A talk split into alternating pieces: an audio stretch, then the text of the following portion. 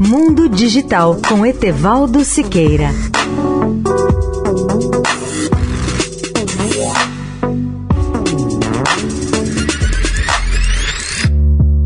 Olá, amigos da Eldorado. A tecnologia dos carros autônomos já acumula experiência suficiente para concluir que esses veículos podem trazer benefícios para a segurança, mas nem sempre podem evitar acidentes. As ações judiciais sobre acidentes aumentam o ceticismo em relação à tecnologia totalmente autônoma.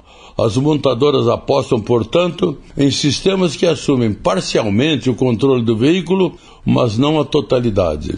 Imagine que você esteja em seu carro numa rodovia e de repente encontre luzes de freio vermelhas a um ou dois quilômetros à frente. Você deixaria simplesmente que o carro tomasse a decisão sobre o que fazer e não tocaria nos freios? Esse sistema automático de condução de veículos já existe.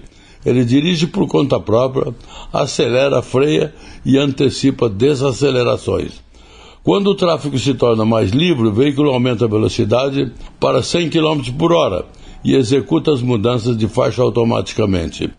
Além disso, o sistema verifica os pontos cegos e os mostra com pisca-pisca. No caso de um caminhão, é bom saber que ele não foi projetado para ser totalmente autônomo. A câmera infravermelha de monitoramento do motorista observa a posição de seus olhos e de sua cabeça.